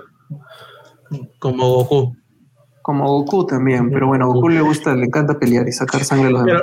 Lo, que tú has dicho, lo que tú has dicho me hace acordar lo que dijiste al principio de The Boy siendo lo que Snyder no puede, o sea, es Invincible siendo lo que DC no puede, ¿no? Al menos en películas, ¿no? que es, este, este, mundo gritty, ¿no? ¿Te acuerdas el inicio de Batman contra Superman que estaba Ben Affleck corriendo hacia Metrópolis que se cae a pedazos o, o Henry Cavill destruyendo Metrópolis con el otro, o sea, eso está muy mal hecho y acá en una escena mal dibujada y todo lo que quieras, se nota, la, funciona la pesadez, el trauma de querer salvar una vida, o sea, dos, que es una mamá y una hijita, y no poder hacerlo. No es impotencia que te transmite a ti, no es bastante desoladora y creo que era el objetivo finalmente de la serie. Sí, justo quiero, para terminar nomás con esto, leer lo que dice Gonzalo, que dice que Mark está construido como ingenuo, demostrando perfectamente en el capítulo del mafioso Titán. Creo que es un arco interesante. Un arco interesante sería la pérdida de esa ingenuidad para luego volver a creer en ser un verdadero héroe. Creo que la pérdida de esa ingenuidad ya se consiguió con el desencanto del padre, ¿no? Mm. Y definitivamente es un arco, era el arco que por lo menos me mantuvo interesado en el cómic en los momentos en que no estaba el papá, porque creo que recordando que yo he leído hace años, hasta, hasta no sé, no me acuerdo cuál número, lo que yo recuerdo es el enfrentamiento con Omniman y a partir de que regresa Omniman. O sea, ¿no? Eh, el, medio. nada el medio. El medio pero, ¿y, qué pasaba en el medio? Perdón, solo para terminar, ¿qué pasaba en el medio? Había esto, es, esto de Mark de avanzando y desencantándose de esta violencia e interesándose por no ser esa imagen romántica de héroe, sino intentando al menos abordarlo de una forma no violenta o tratando de abordar estas soluciones usando un poco su cerebro, que es algo que nunca hizo y que nunca se planteó desde el principio. Y ojalá que vayan por ese camino en algún momento. Perdón, Enrique, ¿qué ibas a decir? Sí, justo una de las cosas que, que, viene en ese, en ese interín es, el tema más personal de, de, de Mark, ¿no? Básicamente cómo va eh, cayéndose su relación con Amber y cómo empieza su relación, otras cosas, para no, no spoilear, pero eh, creo que es, aburrido.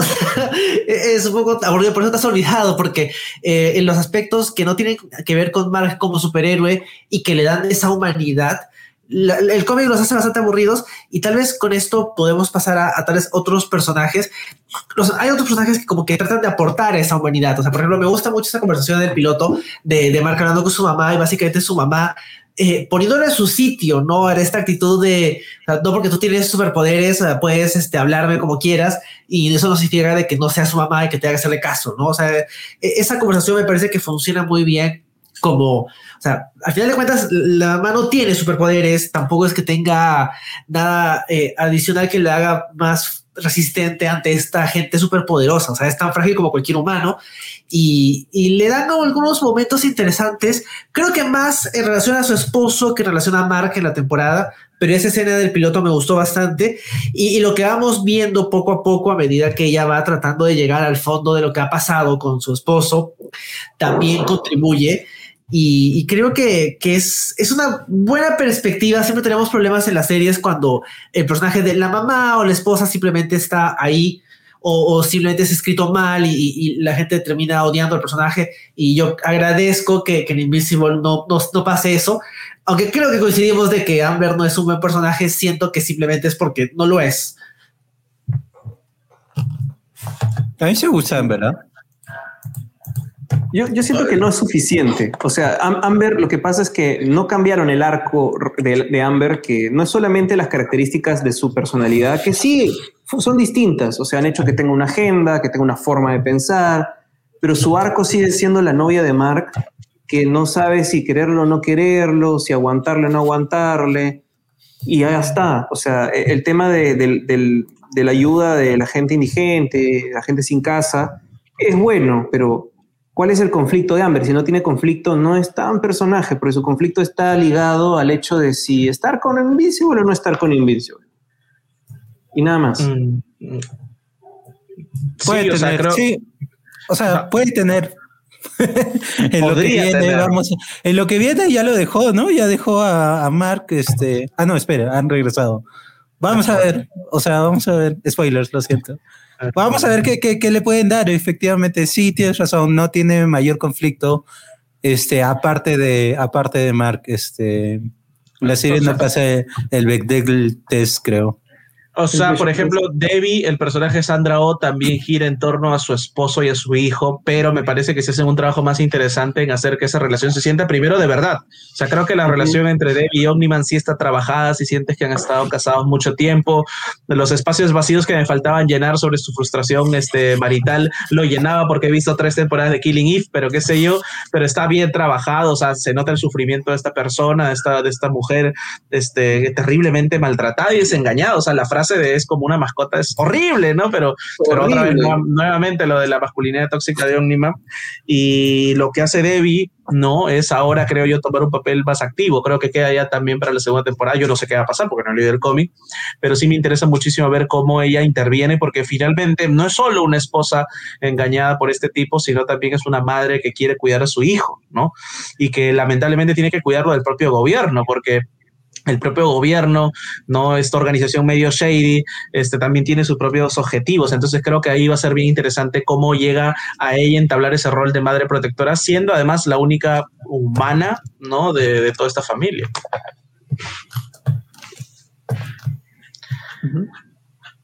A propósito, este, mi cast favorito, o sea, me gusta mucho J.K. Simmons y Steve Young, pero mi cast favorito es Walter Goggins como el jefe de, de, esta. es el que menos se parece a su personaje. Justo iba a decir que. Pero es delicioso, El personaje no está dibujado.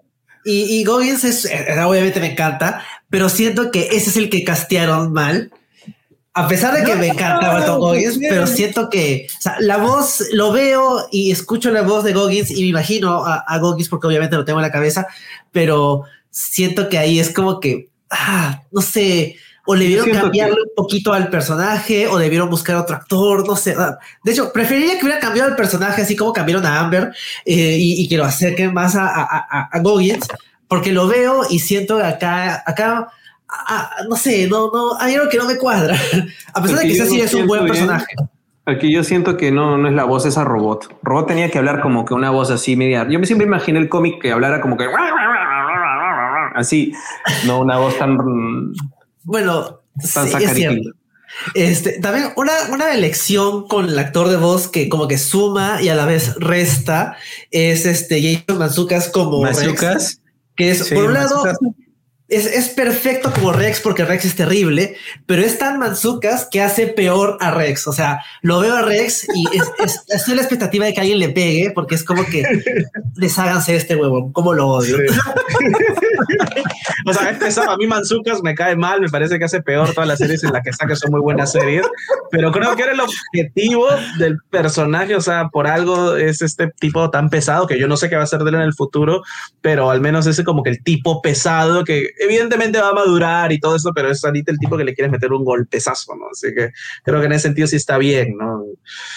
O sea, ahí, ahí, ahí va bien la serie y creo que en realidad con el trabajo de todos los héroes lo, lo hace bastante, bastante bien, ¿no? O sea, creo que salvo por ahí el tema con Gois que decía que a mí por otro lado sí me gustó mucho, o sea, no hay ningún problema, o sea, se, han tirado, si, si toda la plata se la han tirado en ellos, en el cast de voces, bacán, ¿no? Porque yo creo que es algo que ahora nos distingue un poco de cuando veíamos series hace mucho, ¿no? Ahora las queremos en idioma original y todo ello, y, y es un factor a tomar en cuenta, ¿no? Y inclusive vemos las series por quien está haciendo la voz. Sí, como, tú eres, como tú que eres vicepresidente del Club Peruano de Mahershala Ali, ¿no? Sí, claro, efectivamente. es un gran personaje. Es el mejor capítulo de la temporada. Sí, acá dice que odiamos Rex. A mí me encanta cómo han hecho que Rex sea más odiable encima que el cómic. Así que por eso, o sea, le suma y a la vez le resta porque la idea es que, o sea, que te caiga mal, pero como decía Richard, o sea, Manzuka siempre mejora todo. A pesar de que como tipo me cae relativamente bien, hasta escucho su podcast, o sea, ni siquiera es que sea como que algo en contra de su voz. Pero, pero sí, pues. Y, y, por no sé, tal vez yendo al resto de los guardianes del globo, fácil podemos hablar de, de Eve, que es el otro personaje femenino significativo de la serie, que, que bueno, o sea, está ahí. ya, ya vemos. No sé si tiene su arco fuera de, de los hombres le dan cosas más de su conflicto familiar y creo que ya lo habíamos comentado cuando hablamos del cómic eh, en el podcast del Stan Lee, que Eve no, no la hacen particularmente interesante y lo interesante de ella viene como que 20 números después. No recuerdo si es que algunas de las cosas que pasan acá pasan en esos primeros ocho números, pero son cosas del cómic, ahí el tema con sus papás es como que normal.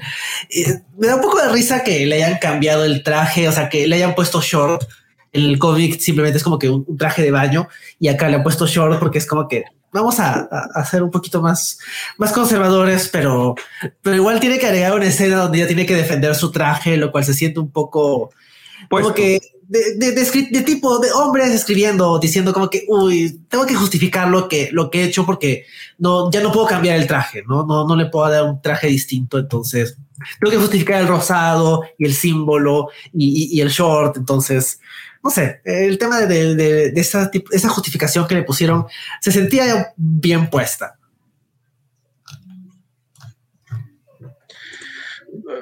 Yo creo que acá la serie sí demuestra que tiene un poquito una falencia, como tantas otras series, de, escribir para, para, personajes femeninos, que es algo que incluso al mismo Kirman ya le cayó. O sea, si revisamos en The Walking Dead, no necesariamente tiene un desarrollo interesante de los personajes femeninos, más bien al contrario, ¿no? Los mata, los desarrolla con una simpleza terrible, incluso los más este, prometedores, ¿no? Y luego te das cuenta que salvo el capítulo 5, todos los capítulos de Invincible han sido escritos por hombres. Entonces sí podrías notar ahí un cierto patrón de cómo está desarrollado estos, estos personajes, que es algo que hablamos ya constantemente, ¿no? La semana pasada lo hablamos en Falcon and the Winter Soldier, que bacán, la directora era mujer, pero el, el cuarto guionista no, y acá lo mismo, ¿no?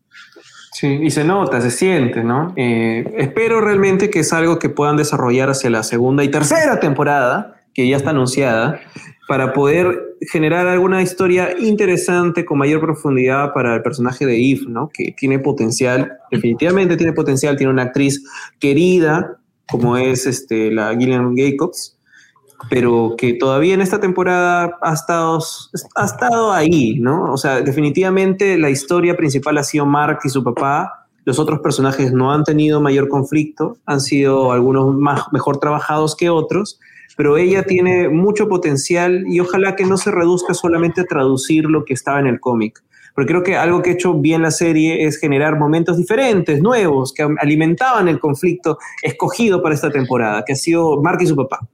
Entonces, Eve tiene cosas interesantes en el cómic, sí, pero creo que podría haber más, porque también caen en lugares comunes. Entonces veamos cómo es que puedan llevar al personaje para hacer algo interesante.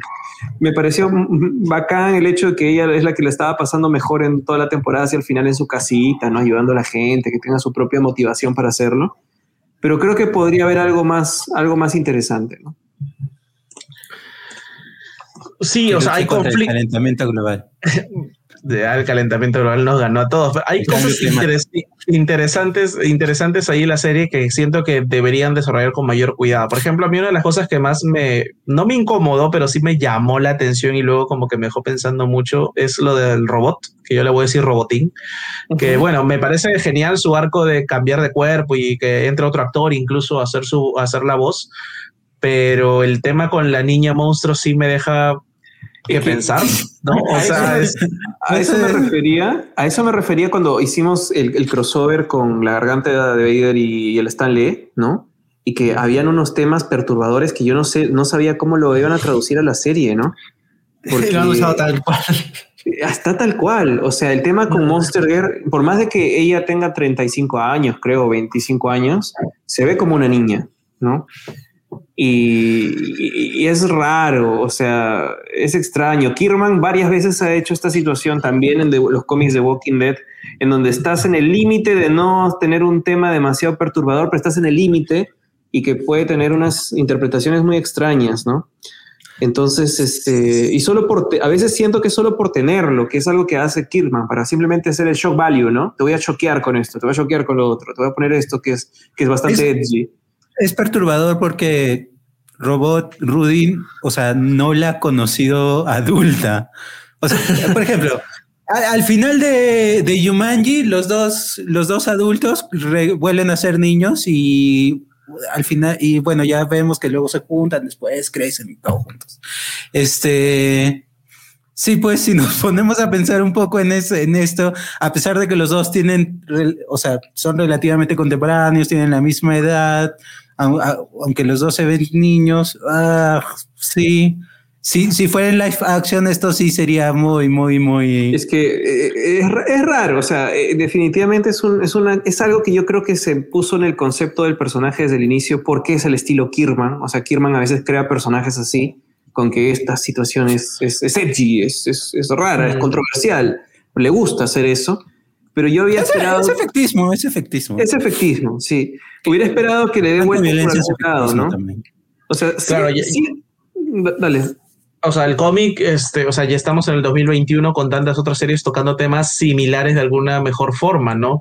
En cambio, acá estamos este, en un cómic que ya tiene sus años y que no necesariamente debe ser traducido a la pantalla tal cual. No creo que habrían cosas que pueden cambiar, o sea, bacán, cambias algunas cosas, como por ejemplo darle la apariencia racial este, a un personaje porque la, por, por, la actriz que hace la voz de ese personaje, y eso está muy bien, pero de ahí hacer que esto sea así nomás, o sea, podría en la segunda temporada tocarlo de otra forma y darle profundidad, bacán, pero eh, mostrártelo así tan simple como que no pasa nada en la primera temporada, ¿no? Sobre todo con este trope, ya trope casi que hemos visto que es el hombre que quiere conquistar a la mujer y que cambia algo de su aspecto, ¿no? O sea, me parece bastante incómodo incluso, ¿no? Sí, Dale, dale, Enrique. Sí, o sea, y, creo que hay cosas que, que, ha, que se nota que Kirman las ha visto y ha dicho, esto ya no está para el momento. O sea, en el cómic hay varios momentos donde alguien se va volando con William y William dice como que, y, la persona que lo lleva dice como que ah, esto es muy gay, en sentido peyorativo.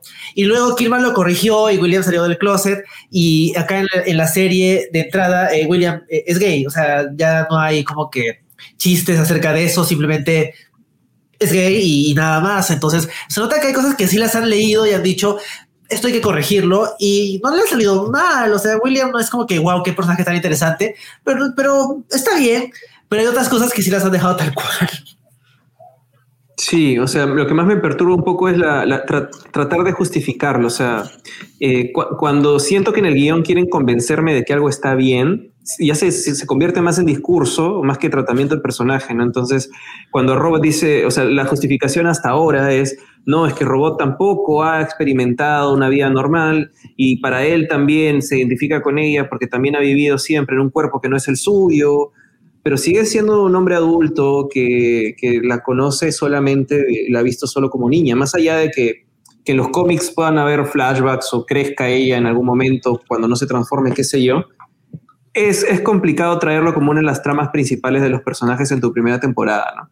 Pero vamos a ver cómo lo, cómo lo trabajan. Cómo lo manejan. O sea, y hay que decirlo, siendo la pedofilia un problema tan, tan feo, tan complicado, tan actual, tan terrible, y, sobre todo, este, digamos, los últimos años también se han revelado de las cosas que funcionan dentro del circuito de la producción cinematográfica y televisiva, ¿no? De gente con mucho poder dentro del medio. Entonces, hay una responsabilidad mayor también a, tratar estos temas con, mucha responsabilidad. ¿no? claro, incluso, incluso hay una relación de superioridad de, jerarquía, porque Robotín es el líder de los guardianes del globo y todo eso. es terrible por donde lo veas. Bueno, los, guardianes del globo son, terribles. O sea, creo que lo que sí me hubiera gustado es de que se enfatice más lo, terribles que son. Me gusta esa parte de que Onivan los está viendo y dice como que patético. O sea, él ni siquiera tiene que molestarse en matarlos porque sabe que, no le va a costar nada. Y, este, este, episodio eh, quinto cuando están peleando con los matones de, de, este, de este mafioso, y, básicamente los matones limpian el piso con la sangre de los guardianes del globo. Y esa secuencia que los guardianes dicen, no, ¿sabes qué? Ahora sí nos ponemos serios y, ganan. Y lo sentí como que, o sea, no se han puesto serios, estos tipos no pueden hacer nada. Esta, eh, del final, cuando están como que limpiando el manchón de sangre que Ceci les dijo que no podían limpiar. Ahora que somos un grupo. Y, y, decía como que se han pasado el episodio viendo la tele, o sea, dos episodios viendo la tele, o sea, mientras Mark era usado para matar gente de un metro, ellos estaban viendo la tele. Entonces, siento que me gustaría que la serie enfatice más que los guardianes son terribles. O sea, me queda claro que Rex es terrible, pero siento que, que, que la serie no podían hacer nada tampoco. ¿Qué iban a hacer? Iban a morir.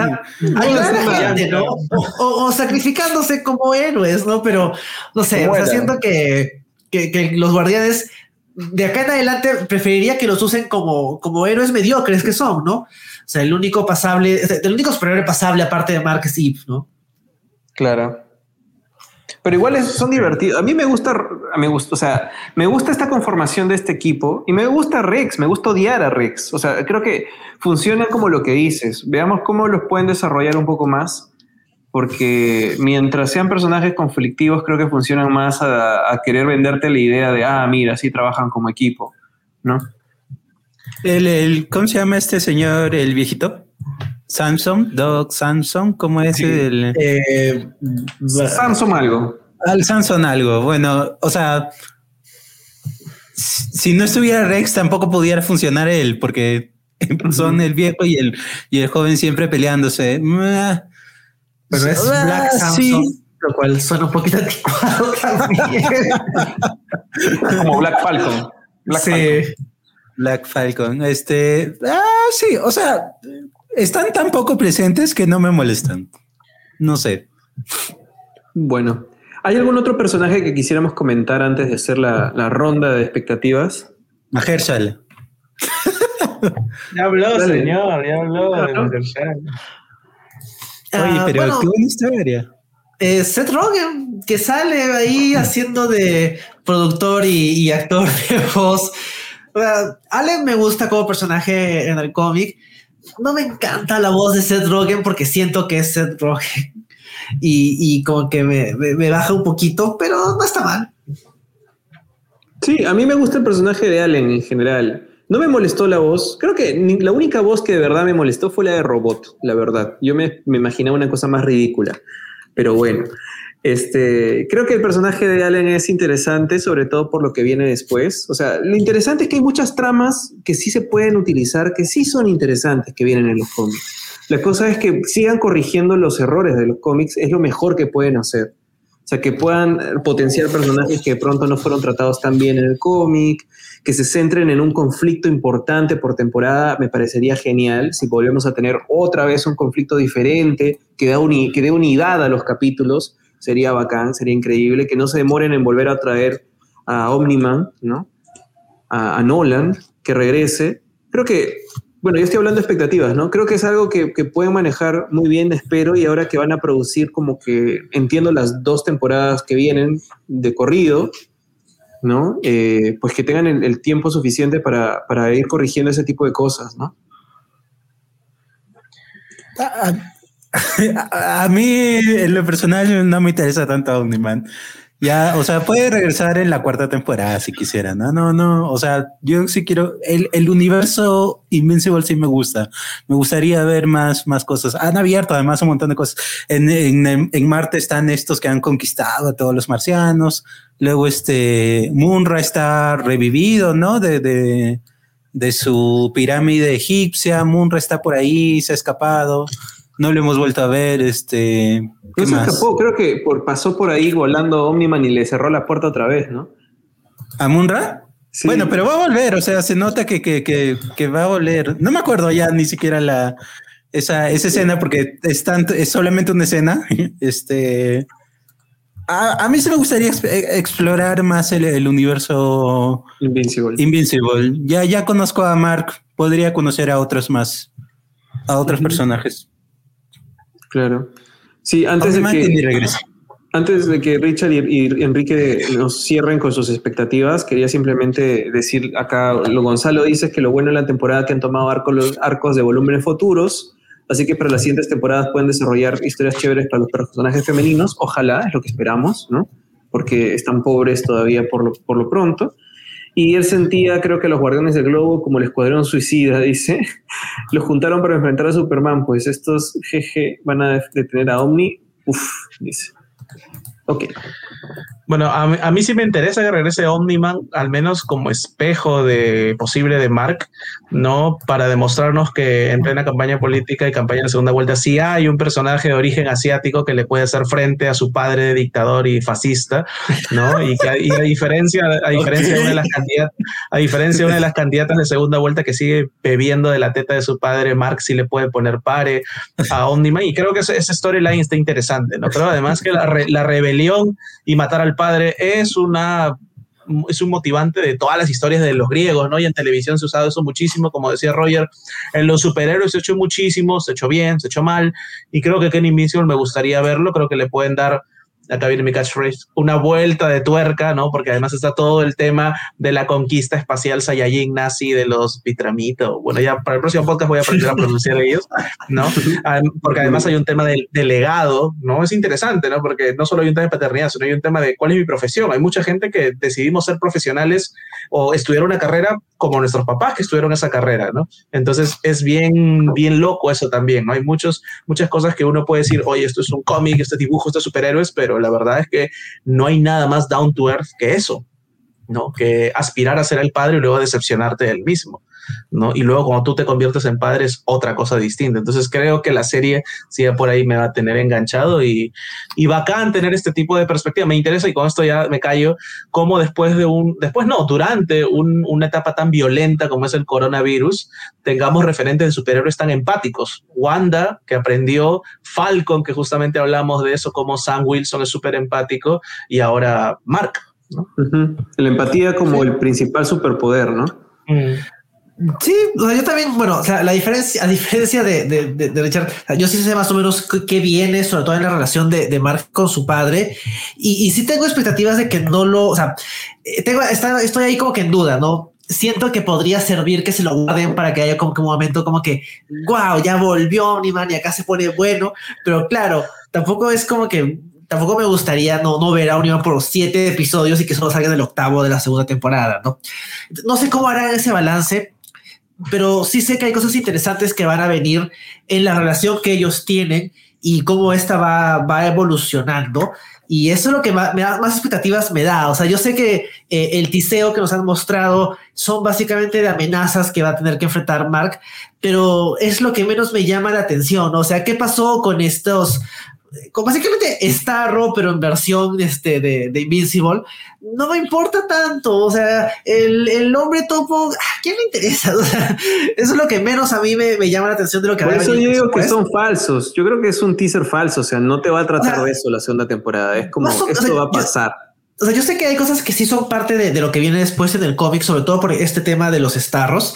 Eh, lo del topo, sí, siento que también es como dices, va a haber un episodio en que Mark le pega y ahí queda, ¿no? Pero uh -huh. sí creo que eh, ese, ese tiseo de aventuras nuevas no me llama tanto la atención como la promesa de cómo más se va a desarrollar esta relación. Y, y, y, sé que también hay una, hay una cosa más, hay un villano en particular que no hemos visto en esta temporada que no me gusta mucho y que creo que esta vez lo que menos me, me genera expectativas sobre la siguiente temporada, salvo que, que ajusten ahí algunas cosas, ¿no? Pero yo creo que sí, sí voy a ver la segunda temporada, obviamente. No es que esté como que súper a la expectativa, pero sí me, ha llamado la atención para, para seguirlo. Claro. Bueno, entonces creo que ese sería nuestro nuestra evaluación, nuestra conclusión después de hora y media de hablar de Invincible. Mire cómo, cómo ha tenido lo bueno, lo, como comenzó Richard diciendo, esta serie definitivamente ha abierto discusión. ¿no? Sea por las estrategias que tiene, por la temática, cómo desarrolla las cosas. Y lo, la prueba es que es uno de los podcasts más largos que estamos haciendo últimamente. Omniman, Omniman está ahí. Ahí está, mira, un osito. Qué bonito osito. Ya, la cosa es esto, chicos. Creo que yo eh, al final doy también un balance bastante positivo.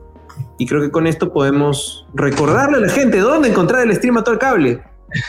El stream a todo el cable está en Instagram, en Facebook como el stream a todo el cable, en Twitter estamos como arroba podcast smack, siempre coméntenos ahí qué opinan de nuestros comentarios también, es una basura, y coméntenos qué series verían, vamos a comentar todo obviamente, Omniman no es el villano de la temporada, el villano de la temporada es evidentemente Luis Miguel, ya hablaremos de él en un par de semanas, pero ya estaremos todos los martes con una serie nueva, así que gracias por acompañarnos siempre. Sí, no, muchas gracias por estar aquí. Eh, yo también quiero recordarles que La Garganta de Vader está en todas las plataformas de podcast. Hacemos estos en vivo los lunes de la noche, pero pueden escuchar todos los podcasts pasados en Spotify, en Apple Podcasts, en Google Podcasts, en Anchor, en todas partes. Hemos hablado hace poco, hemos hecho tres podcasts de Falcon and the Winter Soldier, tres podcasts distintos. Uno del capítulo 1 al 3, otro del capítulo del 4 al 6, y con el stream del cable hemos hecho de la temporada completa también. Hemos hecho podcast de todos los capítulos de WandaVision y hasta junio espero, ojalá que podamos hacer lo mismo con Loki. Entonces, suscríbanse, métanse al Spotify, síganme por ahí. Y también este, sigan ahí La Garganta Vader y también tenemos un Instagram como La Garganta Vader para que puedan estar al tanto de las cosas que comentamos y vamos a comentar. Bueno, entonces, gracias César More por acompañarnos también en esta, en esta edición, César. No, gracias a ti, este, gracias por invitarme. Este, para Loki sí no creo que vuela. Está bien. Es, es, es, es, como el Omniman de Marvel para mí, no me interesa. Ah, Pero luego de eso, no sé, vendrán otras series. Hawkeye, obviamente que estaré aquí. Todos Ahí sí, Hawkeye. La primera. este, pero nada, muchas, muchas gracias por invitarme, muchas gracias chicos. Este, y bueno, a todos sí, sigan a a el stream a todo el cable y a la garganta de ver en todas las redes sociales. Gracias. Gracias, gracias César. Bueno, gracias Enrique, gracias Richard, gracias a también toda la gente que se conectó. Gracias Gonzalo, que tú estás ahí, dice quiero escucharlos hablar sobre Bad Batch. Al stream a todo el cable le está pidiendo hablar sobre Bad Batch. Una vez. Eh, eh, más o menos en, en, agosto creo que va a ser porque son como 16 episodios. O sea, va a empezar Bad Batch, va a haber Loki, va a haber no sé qué otras cosas más y va a seguir Bad Batch porque probablemente de, de, dure bastante, a menos que salgan más de una a la semana. Perfecto, igual Gonzalo, vas a estar invitado en unos capítulos de Loki, evidentemente, para que puedas estar comentando con nosotros, ya que repetiremos la estructura de, de traer un comentario cada capítulo, espero. Eh, ojalá. Entonces nos vemos. Gracias Enrique, gracias Richard, gracias César, gracias, a todo el mundo. Ah, muchas gracias. la garganta Vader en crossover con el stream al cable. Adiós. Adiós. La garganta Vader.